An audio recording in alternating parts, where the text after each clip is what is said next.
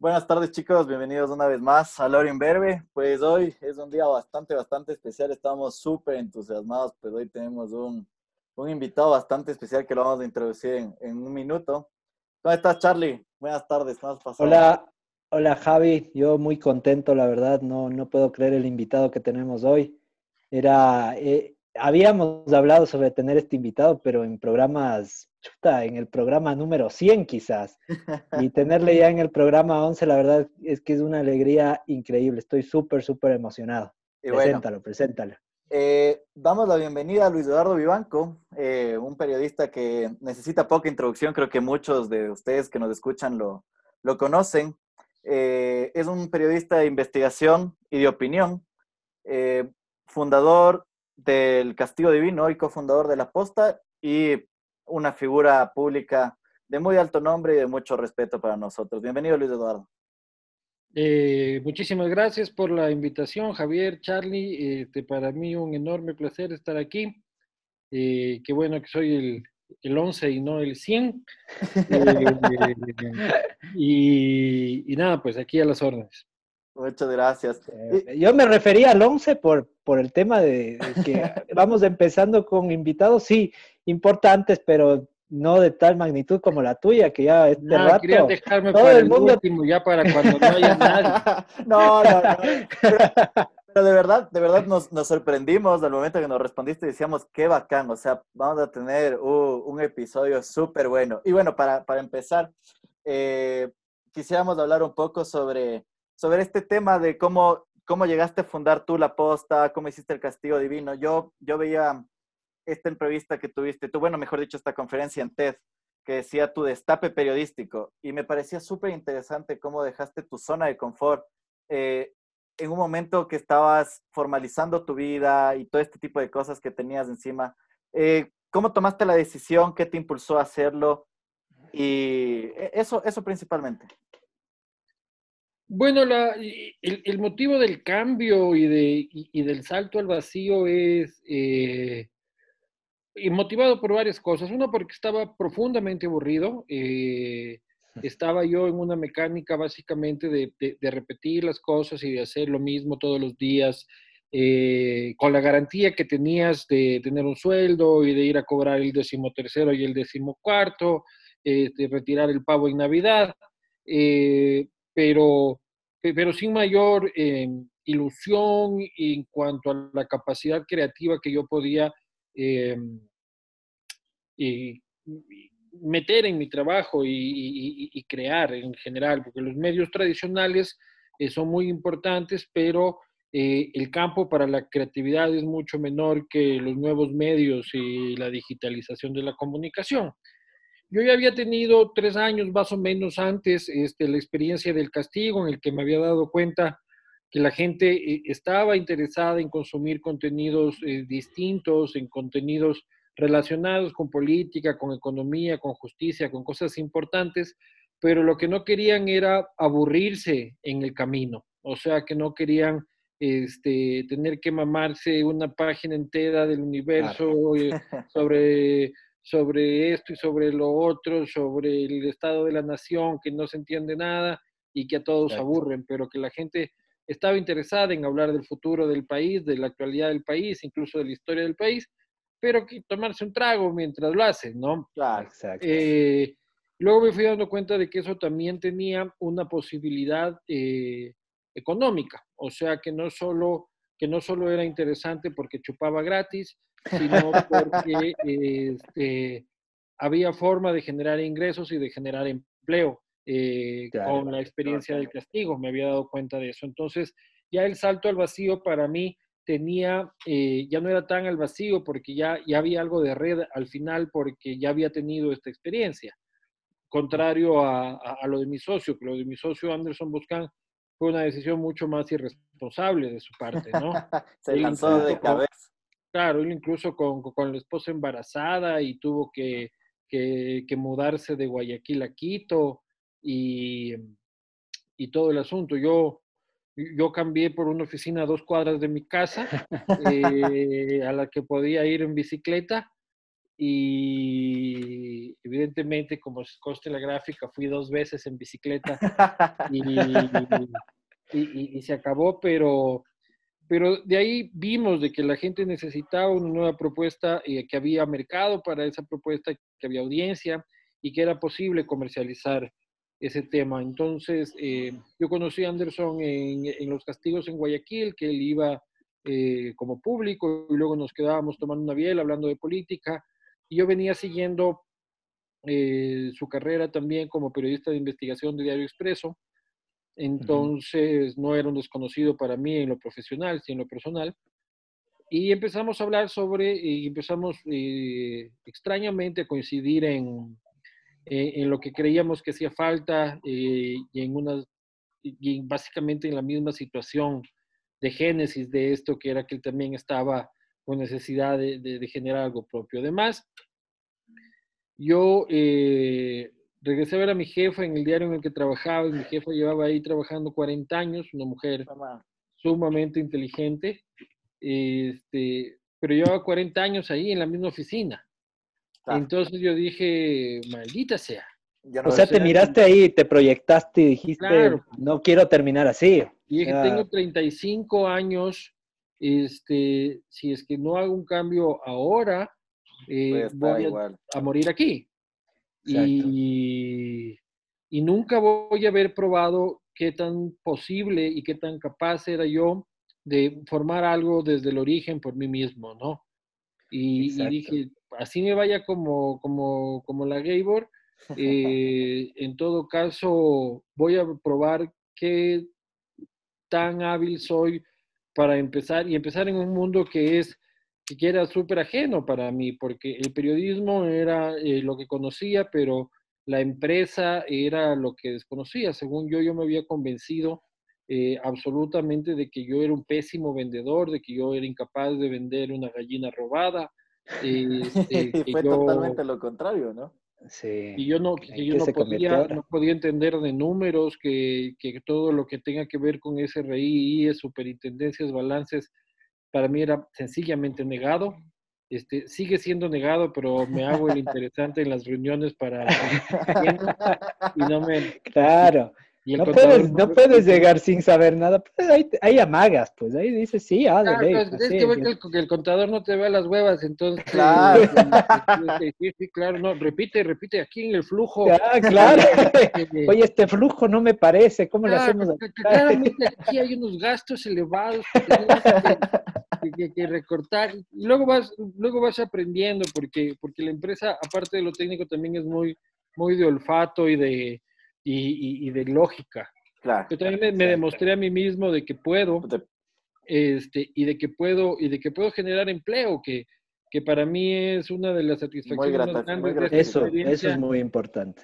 Este, eh, es que, que hayan 15, 20 personas que, que, que dependan económicamente de un proyecto, al parecer al inicio absolutamente eh, disparatado y sin, sin un futuro seguro, que fue el que nos planteamos con Anderson en su momento. Eh, Luis Eduardo, eh, justamente ese tema quería tocar. ¿Tú crees que ha sido una fuente de inspiración para jóvenes en el sentido de crear, o sea, de reformar totalmente los medios de comunicación? Porque yo te voy a dar un ejemplo. Yo la verdad, de leer el periódico, de eso mucho no era. O sea, me gustaba ver las noticias en Twitter, pero hasta ahí. Entonces, cuando llegó la posta a Instagram, para mí, Javi, vos también debes de haber vivido lo mismo. O sea, si compartíamos cosas entre nosotros, noticias que eran un boom, compartíamos literalmente las imágenes de la posta. Entonces, eh, ¿tú crees que fuiste o, eres fuente de inspiración para los jóvenes? ¿Te proyectaste así cuando iniciaste esto? O sea, para mí me, me, resulta un poco pretencioso este, decir soy una fuente de inspiración porque este, suena así como, como engreído. Muy, sobrado, muy sobradón. Ah, sí, sí, te, te, puse la pregunta como que un poco sobrado. Claro, pero, pero inspiren en vos. A mí lo que me interesa es que, eh, primero, lo que logramos es este, interesarse en política a gente que normalmente habría este, preferido ir a jugar PlayStation en vez de, de, estar leyendo de política. ¿Por qué? Porque lo hicimos entretenido, o sea, empezamos a explicarles cosas de manera sencilla, entretenida. Y ese es un gran aporte que no sé si inspira, pero creo que aporta bastante porque eh, eh, logra tener una ciudadanía más y mejor informada. Entonces, esta persona que normalmente no tendría puerca idea y que solo estaría este, eh, interesada en el, último hit de Maluma, ahora ya sabe que este, el gobierno tal, el gobierno cual, que el fulano es el mengano. Entonces, cuando vaya a votar, tome tal vez, ojalá, mejores decisiones, porque una, una ciudadanía mejor informada toma sin lugar a dudas mejores decisiones. Entonces, si es que, si es que ha servido para que los jóvenes este, se involucren más en cosas importantes, eh, eh, en buena hora. Si es que ha servido también para que los jóvenes vean que este, en comunicación, especialmente estudiantes de periodismo, eh, hayan roto la idea de que lo que el, el, gran sueño es salir de la universidad y ser contratado por un medio tradicional de 150 años este, y, haberles eh, mostrado la posibilidad de que es posible emprender en lo digital, eh, que es posible crear una empresa y vivir del periodismo digital, eh, también creo que es, creo que es un aporte, un, aporte importante. y lo que se haya aportado al debate nacional en el bueno, en el buen sentido, eh, también creo que, es algo que tenemos que destacar. Claro que eh, también hay que tomar en cuenta de que nuestra presencia eh, no ha sido imperceptible y a raíz de su irreverencia, su tono y su desenfado, ha provocado reacciones de todo tipo. O sea, es muy raro encontrar a alguien que conociendo la posta ni le vaya ni le venga. ¿Me explico? Sí, sí, sí. O, sea, o, o, o, son re fans de la posta o le odian. o re haters. Claro. Entonces, no, no, no, hay términos medios y eso a mí me encanta porque o me odian o me quieren, pero este, no soy intrascendente porque los que, los que nos odian igual tienen que ir a ver qué hemos publicado para seguir alimentando ese odio. Para poder, hasta para poder hablar mal. Claro, ¿cómo te putean si no saben qué Exacto. Exacto. ahí están. Claro, hay que ver. Deleite, de, deleite deben seguir unos cuantos haters por ahí. No, Puchi, Rafa, no se pierde nada. y justo... Así te sigue desde Bélgica, ¿cierto? Es el mito que... El castigo, castigo el vino publicado, primer view, eh, Oye, es algo así, hacemos la analogía como cuando vos subes una historia a Instagram, subes para que tu ex esté picada, entonces vos también subes lo mismo y, el, primero que ves, Rafico. yo, soy como Maluma en Hawái, solo que en vez de Hawái es México.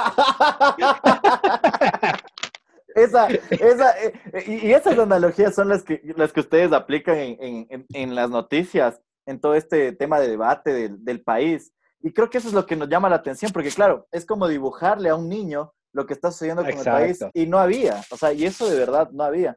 Claro, y, sabes que algo interesante es que nosotros hablamos, o sea, nosotros tres aquí, eh, hablamos sobre que esto aporta a, los jóvenes y tal y cual, pero hay una importantísima audiencia de gente mayor, ¿ya? Así es. Que yo hubiese pensado que a los viejos hubiesen, se hubiesen espantado y hubiesen querido, no, pues yo, yo, yo, yo tengo que leer mi periodiquito aburrido eh, y mis columnas de opinión y tal cual, y, yo encuentro en mi camino este, viejos absolutamente este, fanatizados, este, entusiasmados con la costa, este, alegres, eh, que se divierten, que comparten las cosas, eh, y eso también es súper bacán. Y con el castigo también pasa eso, y para beneficio y alegría de mi esposa, porque este, las, fans, del de, mayor de, Todas las fans del Castillo tienen más de 75 años. Las ah, entonces está tranquilita tu esposa. no, de nada de qué preocuparse. y todas las que piden selfie, eh, ya, ya fuera del juego. Eh, entonces, este, sí, incluso, o sea, las audiencias más críticas que tenemos son este, audiencias de edad de, de, una edad media, o sea, de una edad este, de entre los 30 a los 50 años, este, que, que son muy, o sea, hay varias, varias personas que odian, al, tipos de personas que odian la posta. E, el, radical correísta, el, el, el, hijo de Yunda, eh, y... Excelente. Y así, los que nos van a odiar por política de manera natural, ¿ya? Porque estamos jodiéndoles a sus dioses.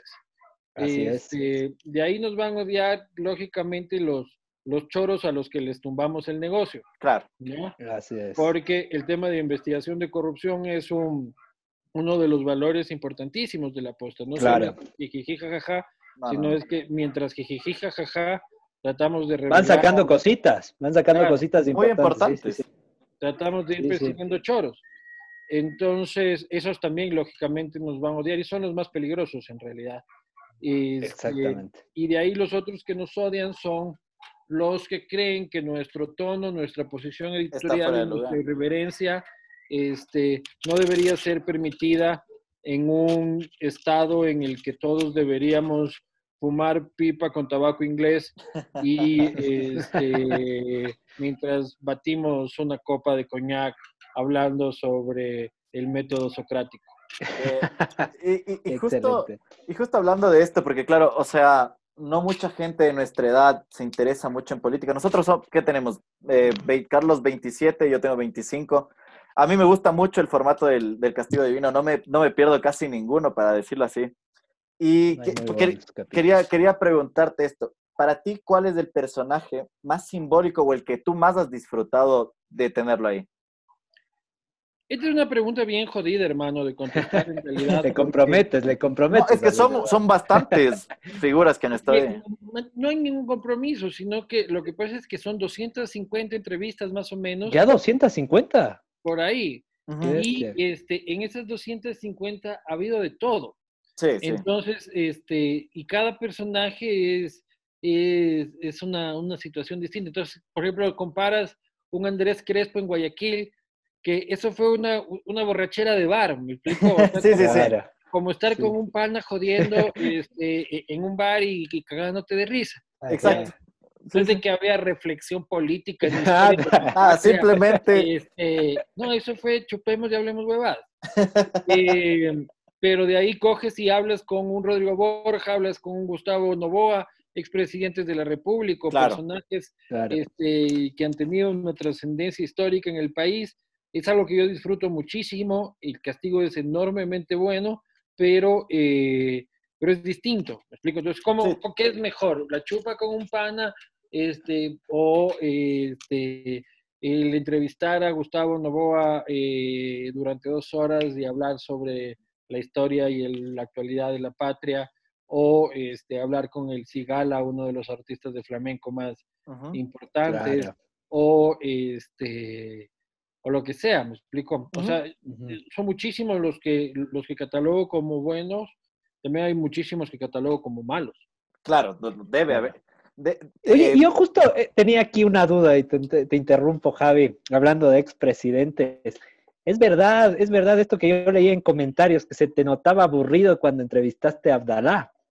Porque era como que no te dejaba hablar mucho, Abdalá, como que hablaba, hablaba, pero puta, y le querías a- decir algo. Aburrido, O- o- aburrido no, extremadamente concentrado sí. Este, ¿Qué es lo que pasaba? O sea, Abdalá es una nota hoy. Este, ahora cualquiera puede entrevistar a Abdalá. Eh, O sea que si le llamamos nosotros, nos, nos da la entrevista. ah, probablemente. Pero eh, cuando yo entrevisté a Abdalá, Abdalá había regresado un jueves al Ecuador Ya. y esto era el sábado. O bajado sea, del helicóptero prácticamente. estaba bajado del helicóptero, era un rockstar, Chuta, era ahí la, la novedad en Guayaquil. Sí, sí, Este, sí. Y, y Adalá es un remolino, o sea, es un tipo muy, puedes decir todo lo que sea, choro, lo Pero que quieras, no, no, es pero muy es un tipo extremadamente inteligente. ¿ya? Totalmente. Entonces, este, y es un vendaval el hijo. Entonces, tiene, tiene ese carisma, era ¿no? absolutamente complicado. Controlar la entrevista y el hilo de la entrevista era para mí la prioridad número uno, que, que, que él no asuma el control de, de la Claro. conversación. Entonces mi concentración era en eso, en aguántese un rato todo el tiempo, venga para acá, la entrevista la manejo yo. y Este, Exacto. y algunos dicen, y tratando de sacarle este, todos, que los costales de plata, que la mochila escolar, escolar. Que, el- Claro. Que las putas, que la fiesta, que, este, que, que todo el asunto, y creo que le saqué todas. Pero Sí, hay, sí. Gente, que- hay, hay gente que dice, no fuiste lo suficientemente duro, porque creo que lo que esperaban era que rompa una botella y le corte la yugular con, con el pico de la botella. Pero una cosa es entrevistar a Bucaram por teléfono, otra cosa es entrevistar a Bucaram Exacto. Frente a en, frente. en- en el estudio de un canal de televisión. Otra cosa es entrevistar a Bucarán recién bajado del helicóptero en un bar con 150 roldosistas tomando whisky este, al frente tuyo. Entonces, Y yo escuchaba cómo los roldosistas gritaban, todos, Claro, los hijos gritaban. ¡Ah, Jacobito, Jacobito! Jacobito, Jacobito ahí al, al ladito mío y el rabito del ojo para ver que a qué hora se levantaba a, meter el quiño por atrás. Eh, este, claro. Entonces, este, a los que critican y dicen fuiste muy débil, este, les digo, bueno, pero... pero Es que las otra cosa debe ser estar ahí. No, no, esto era como, como ser el Aucas de ir a jugar en el Bernabéu, pues loco. O sea, hizo lo que se pudo, ¿no? Pues Ah, estaba no, no, no. solito ahí, claro. No, No, yo me imagino. Y, y la entrevista yo me la, me la vi completa y es más, hasta me la repetí igual con la, la de Jacobito. Igual, en cambio, se invierten esa. los papeles y Abdalá está gritando desde la mesa y, es, y quiere meterse. Y ahí te das cuenta que hasta ahí quiere meterse. O sea, estaba siendo entrevistado a Claro. Jacobo, pero quería responder a sea, lo escuchabas desde atrás que no, que esto no es así, pero déjale hablar. O sea, como un papá defendiendo. Cuidado la vaya a cagar, pues, cuidado la vaya a cagar. Es que a Jacobito le fue como la pieza, fue en esa entrevista. Claro. Justo se comenzaron a viralizar más los, eh, eh, se comenzó a viralizar más en este último tiempo. Eh, justo el, el video que más he visto el recorte, la- el, la- el fragmentado, digamos, es la parte en la que tú le preguntas de dónde vienen los ingresos y se ¿De da la vive? vuelta. Exacto. Y que la- Comerciante, comerciante. Y la que me encantó es, entonces te puedo pedir un aire acondicionado. Sí, no, pero es que no es uno, papá. Yo me mataba de la risa. La primera vez que vi, peor ahora. Comerciante. Yo pensé que, yo pensé que era vendedor de, de la bahía. O sea, ya dije, puta, está Claro, dedicado claro. a eso. Vos también debes haber pensado lo mismo, pues, que te Claro, compraba sí, y te le, vendía. le- sí le dije, pues no te veo ahí en la 9 de octubre, vos ahí viendo el menudeo ahí. Eso es lo que nos dio a entender a todos prácticamente. Ahora, ahora una cosa que yo quisiera preguntarte. Tú, eh, tu familia es de Loja, ¿cierto? Y tú eres un lojano, eh, un quiteño con sangre de lojano, ¿cierto? ¿Por qué hincha de la liga? Ah, Porque pues, soy de Quito. Este, soy hincha de la liga por, por, por- por condiciones misteriosas, hermano, porque nadie en mi familia es hincha de la liga. ¿Ya? Mi hermano, ma- mi hermano mayor es melexista. Este, mi primo que me enseñó el fútbol de pequeño y este, que me inculcó el cariño por el deporte, por ese deporte, este, era del Nacional. Era. Entre mis prim- Sí, es que ya se cabrió del Nacional y ahora dice que es del ni sé qué, ya no le Así, No, nos, así no. nos toca los hinchos del Nacional. Claro, era del Nacional en su tiempo y yo era buen hincha del Nacional. No sé si le conocen al Quique Vivanco. Pero, Oye, este, Oye, te interrumpo. eh, él es esposo de Norita. Yo soy buen amigo de ellos, eh, de, de Norita. Claro, entonces, sí, sí, sí. el Quique, ¿El Quique de era- qué equipo es? El Quique era furibundo del Nacho, pues. No. Ah, y ahora se cambió. Entonces luego ya no le gusta el Nacho, ahora dice que es del Aucas. Y lo que sí siempre va a ser es de, lo que sí siempre va a ser es del Real Madrid. Ah, ok. Eso siempre, toda la vida. Oye, te, te interrumpo, solo hay. Oye, a mí me han contado que ustedes tienen unas discusiones medias chéveres, porque el Quique es. Le ama a morir, creo, a Rafael. claro, Sí, Quique es mi primo correísta y todos debemos, todos debemos tener uno. Eh, Claro, siempre hay es un como- hito. Claro, es como que tiene que tener la tía chismosa, eh, El tío borracho. borracho, el primo correísta, si no, ninguna familia está completa si usted no tiene primo correísta. Pero este, puede cambiarlo con un tío también. Es, eh, claro. Pero, claro, el Quique, el Quique es, es nos amamos profundamente, este, nos queremos muchísimo. Hemos llegado a acuerdos este, y durante el correísmo los supimos respetar. Este, Qué bueno. que la política hasta cierto punto, primo, este, igual Sí. cuando hemos chupado juntos este, los primeros tragos y conversa de política ya a la a pasada la media botella ya no se puede hablar de... Sí, de- porque de- luego ya se van a las manos, ya, ya no. Sí, sí, Claro, pero, pero he- hemos, hemos logrado manejarlo con, con bastante madurez. Qué bueno, qué bueno. Y, y, Javi, y claro, o sea, eh, esto de ser hincha de la liga te iba a decir si no era a partir del 2008 nomás, esa era mi duda. uy, No, pues qué pregunta. Yo, yo era hincha, yo era hincha de la liga cuando mis primos me jodían porque éramos liguilla del descenso, pues lo que Claro. cuando andábamos, andábamos peleando ahí con berruetas y cuando todavía no teníamos estadio y Aún Ah. recuerdo cuando mi Olmedo le mandó al descenso a la liga. Puta, la recuerdo clarita, es en el 2000. Un 3-3 y fueron a la B. Eso sí no me de olvidar. bueno, Eh, ya, ya, ya me tengo que retirar de esta entrevista. Oye, La fregamos, la negro, fregamos. negro, por favor, yo te dije, no, no metas eso. Luis Eduardo, verás, yo me quedé, verás, yo vi un video tuyo, una entrevista en, en YouTube. Oye, y, y tú cuentas que, que estuviste en Cana, estuviste eh, preso 15 días. ¿Cómo así? ¿Qué pasó? ¿Cómo así estuviste ahí? Yo estuve Si se puede contar, no. Ah, no. Este, yo estuve preso 15 días por eh, conducir en estado de embriaguez. Ok. Ya. Este, en mi tiempo, cuando uno era joven, uno sí se iba preso. Cuando- No es que ahora dice soy, soy sobrino del general, ni sé qué. y- Claro, no, no, también, también funcionaba eso, pero lo que pasa es que Sí, sí. Pero ese rato, familia, ese rato eh, eh, decía. en, en mi familia sí no hay un chapa, pero por ningún lado. Y entonces este, tuve un accidente de tránsito con un taxi Ok. y Ya. fui a parar al tarro en fiestas de Quito durante 15 días, Qué bestia. pero se pasó lindo, verás. Sí, chévere, Eso. Blanco. que- Se pasó lindo porque era una cárcel de tránsito, eran fiestas de Quito, cuando las fiestas de Quito eran fiestas de Quito. Entonces, cada cinco minutos entraba un nuevo personaje este, absolutamente enfiestado, eh, absolutamente enfiestado. Por ahí entraba uno con guitarra en mano. Y, unos- ¿Y les dejaban tomar un traguito ahí adentro? Sí, sí había como. De los 14 días habré chupado 13. fue ahí Ay, como vacación prácticamente. Claro, Vos pasaste como- tranquila, ¿eh? Y como, como era joven, este, debe haber tenido unos 23 años, ahí había como chupar 13 días seguidos, pues. Claro. No, pues ahora ya debes sentir ya No, diferente. pues ahora, ahora también la caigo en tu chupo un día y paso llorando cinco días, pues. adentro. O sea que Sí. vos después de cada programa del castigo ya pasabas ahí la recuperación. La recuperación, si no. Claro, ya no me, o sea, los primeros castigos chupaba más. Este, Oye, pero sí te chumabas, o sea, sí te chumabas o era un poquito de actuación ahí, o, o sí, sí, sí te mareabas. o sea, lo que pasa es de que no puedo ex- pasar un límite, este, por obvias razones, eh, porque tengo que controlar la entrevista y todo. Claro.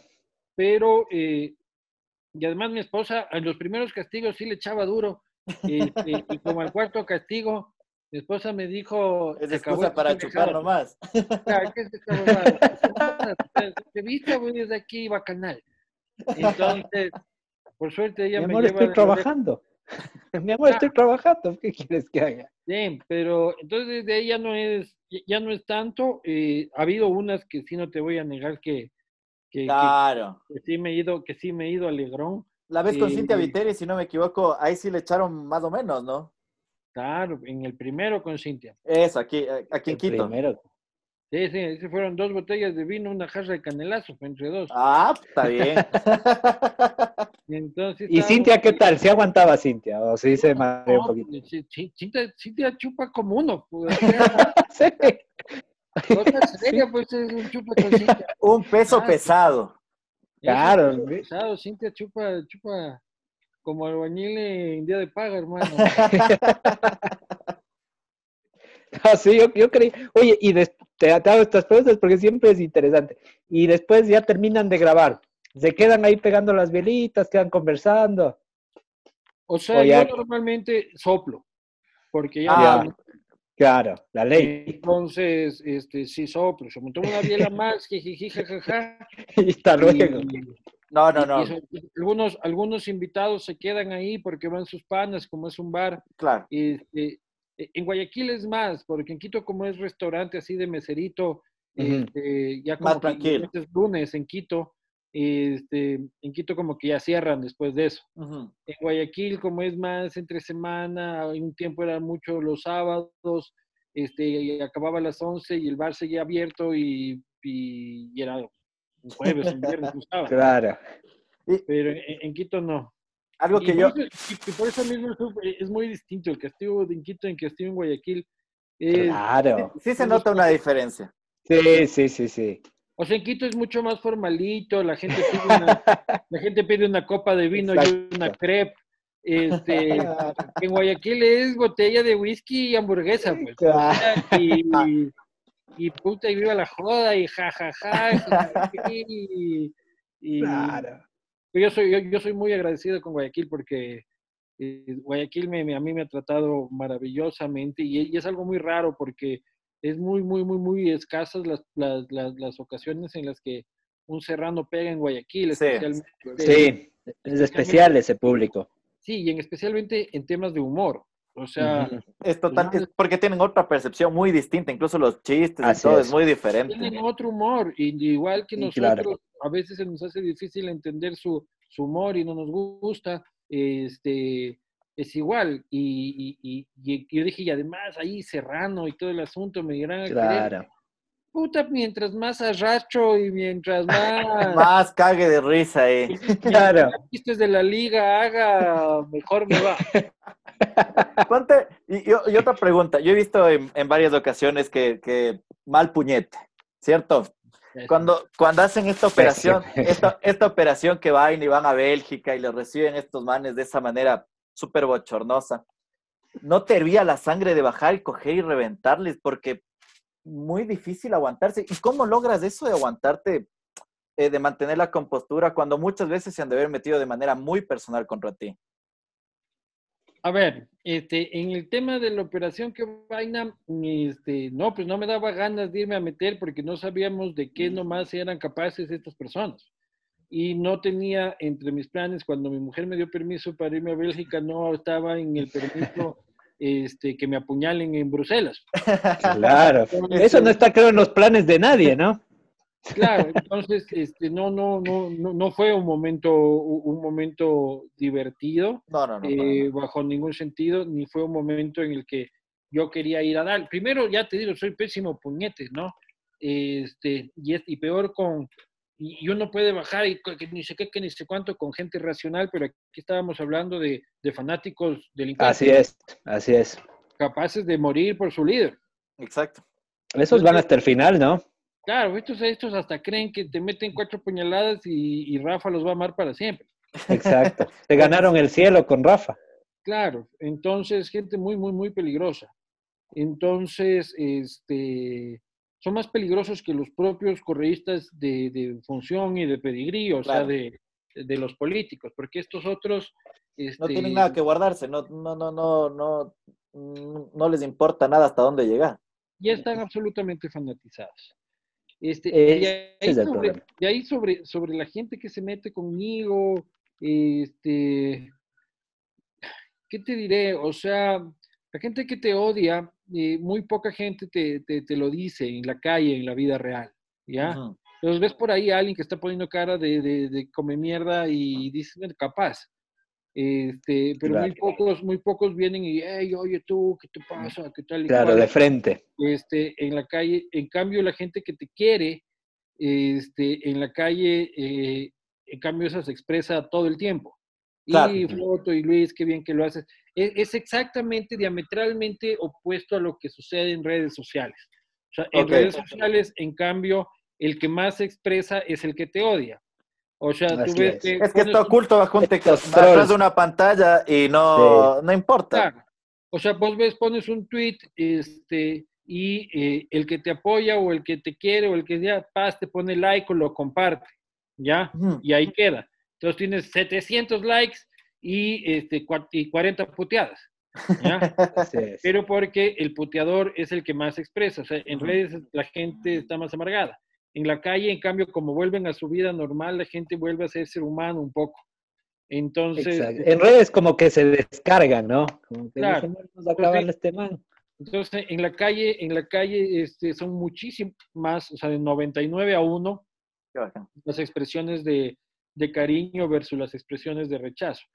Sin embargo, sin embargo uno tiene que, que, siempre andar mosca porque... Nunca se sabe quién viene por ahí. Uno nunca sabe, exacto. Eh, como tú mismo dices, los fanáticos locos, ¿no? Tienes a los fanáticos, este, tienes a los, a los políticos igual que que, que, tienen su camada, ¿no?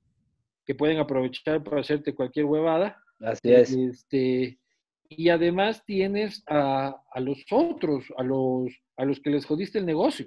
Claro. Y, este, sacas un caso de corrupción y hay un político visible, pero atrás de ese político visible hay unas 20, 30 personas que están... Hay mucha gente, exacto. Y, esos son y no sabes a quién le pegaste más, o sea, vos ni por enterado que le pegaste a una persona que en realidad claro, esos son los puede ser peligrosa. Porque esos perdieron billete, actúan en la sombra, ya este, no tienen visibilidad pública, porque un político, si te va a hacer daño, por lo menos tiene que hacerlo bien para que nadie se entere, porque si es que se entera que él está jodido. Un cabo suelto y chao. Claro, pero un delincuente con tu más que viene robando este, a sus anchas durante 20 años este, lo metes preso o está por entrar preso, ya no tiene nada que perder y te puede ir a romper las patas tranquilamente. El ya, no, el ya no tener nada que perder. Justo, bueno, en, varias, en varias historias y cosas así, decía que esa es la gente más peligrosa, la que no tiene nada que perder, porque eh, no tiene limitaciones. ¿Algo que quisieras decir, Charlie? Eh, no, yo quería simplemente cerrar con, con, el tema, ¿te acuerdas de, vamos, como en el castigo divino, con una pregunta? Tú te, te hacemos, te, te, lanzamos una palabra y tú nos respondes con una, con una palabra, lo que, o sea, así como en tu programa. Eso nada más para cerrar. ¿Cómo le, cómo le... Pero, pero dale, no más. Pero, pero, dale, veamos qué tal, qué tal sale. Javi, ¿tenías tú las, las, eh, las palabras? Eh, eh, eh, Rafael Correa me dijo por ahí un personaje que te, que te Choro. Eh, Abdalán Bucaram. Choro. Eh, Carlos Luis Morales. Puta, puro choro. Pero este ya es finado, ¿no? Choro finado. Esta, esta... Y esto no le, eso, pero eso no le quita lo choro. No, claro, pues, por eso te digo. Por eso te digo, choro finado. Eh, la es lo que le cambió. Tremendo, tremendo choro. Y, y se muere. Y es el finadito. Ahí es, donde se aplica el dicho este de no hay muerto que se haya sido malo. O sea, toda la gente ahí Exacto. Sí... Héroe nacional, el choro, hijo mío. La viveza criolla. Ecuador. Totalmente, ¿no? Y, y sabes qué, le dijimos en, en nuestras redes eh, a, a, los seguidores que tenemos y seleccionamos dos, dos preguntitas que nos, que nos hicieron. Eh, ¿Alguna vez te han propuesto ejercer como político y has pensado en aceptarlo o pensarías en aceptarlo? No me han propuesto nunca y no pensaría en aceptarlo. Perfecto. Y okay. esta otra acá. Eh, la posta de Luis Eduardo se caracteriza por su manera sarcástica y original de informar. ¿Cómo hacen para no cruzar precisamente la línea entre lo sarcástico y palabras o frases que pueden ser considerados como ataques? Este, tratamos siempre primero de ceñirnos a los hechos o sea, hechos verificados, contrastados, periodismo. O sea, antes de todo lo que hacemos hay un proceso periodístico riguroso, ¿ya? O sea, no es de que claro. este, decimos lo que nos salta de la, de la entrepierna, sino que este, investigamos, verificamos, contrastamos, hacemos todo lo que tenemos que hacer como periodismo y una vez que tenemos ya los datos sólidos, este, los exponemos ya con nuestro estilo, con nuestra opinión, con nuestra sátira, ¿no? Entonces, eso nos, eso nos cuida un poco las espaldas. Este, por otro lado, tratamos de no personalizar este, la, las, las, pugnas. O sea, por más de que nos escuches uh -huh. Rafa, Rafa, Rafa, Rafa, este, Rafa es lo que representa Rafa. ¿Me explico? No, uh -huh. no, no tanto Rafa como tal. Este, además, yo tengo otro, otro principio que me habrán escuchado alguna vez de que en, en la bragueta de la gente no me sí. meto. Exacto. Así Entonces, este, tratamos de ser respetuosos de la familia, a menos que la familia esté también involucrada. Exacto. Pero, este, yo, por ejemplo, si es que un ministro este, vive metido en un chongo, no es mi problema. Claro, no sé, es algo netamente personal. Pero si es que el man paga el chongo con la tarjeta del ministerio, Ahí eh, eh, exacto, ya es un tema, ya es un tema público, ¿ya? Entonces, pero trato de ser muy respetuoso de eso. Y tratamos de movernos al filo del respeto, o sea, nunca este, pasar la línea del respeto, pero como siempre estamos tan al filo, alguna gente puede creer que este, hemos sobrepasado la línea y seguramente algunas veces, como vivimos ahí al límite, este, lo habremos hecho y cuando creemos que lo hemos hecho, no nos ha, no nos ha pesado la cara de, de ofrecer disculpas, ¿no? Qué chévere. No, no. Ah, Carlitos, Nada, ya para cerrar, como saben, Luis Eduardo es, debe tener muchos compromisos. Yo me quedo muy contento, muy contento con esta entrevista. Tengo, tengo, tengo con el contador del que hablábamos. Ah, ah, no, esa sí es importante. Ese es Ahí re peor. importante. no, eso ahorita eh, es muy importante. Y no, agradecerte, Luis Eduardo. De verdad, para nosotros ha sido un honor entrevistarte. Unas, unas pocas preguntas, pero, pero de verdad qué genial que, que gente tan importante como tú eh, pueda apoyar a estos programas que recién empiezan. Y, y la verdad es que nos llenas de ánimo, nos llenas de ánimo para seguir. Y de verdad, y de verdad te, te, extiendo mis gracias desde acá de Riobamba. Y, y bueno, yo también quisiera darte las gracias, Eduardo. Para nosotros fue desde el momento en que nos respondiste algo súper bacán. Nos, emocionamos bastante, la verdad, porque eh, Charlie, yo y nuestro tercer compañero que hoy no puede estar porque está viajando. Porque es eh, correcto. en realidad, él es súper partidario de, de Donald Trump. Súper partidario de Donald Trump. Sí, Te pone la no. camiseta aquí cuando salimos a un bar y lo que sea. Es muy partidario. Entonces, eh, darte las gracias, gra- gracias por haber compartido este espacio con nosotros. Qué bacán haberte tenido aquí. Y esperamos tenerte, si es posible, en alguna en una futura ocasión para poder hablar un poco más de otras cosas. Y de verdad, muchas gracias por, haber, por habernos aceptado. Un placer, hermanos. Este, siempre a las órdenes, echen pa'lante. Eh, me he sentido muy cómodo, me he entretenido un huevo. Entonces, este, la he pasado bien. Les mando un enorme abrazo. Muchas gracias, Muchas Luis gracias, Eduardo. Luis Eduardo. Y a ustedes, chicos, Gracias. gracias por escuchar un episodio más de La Hora Imberbe.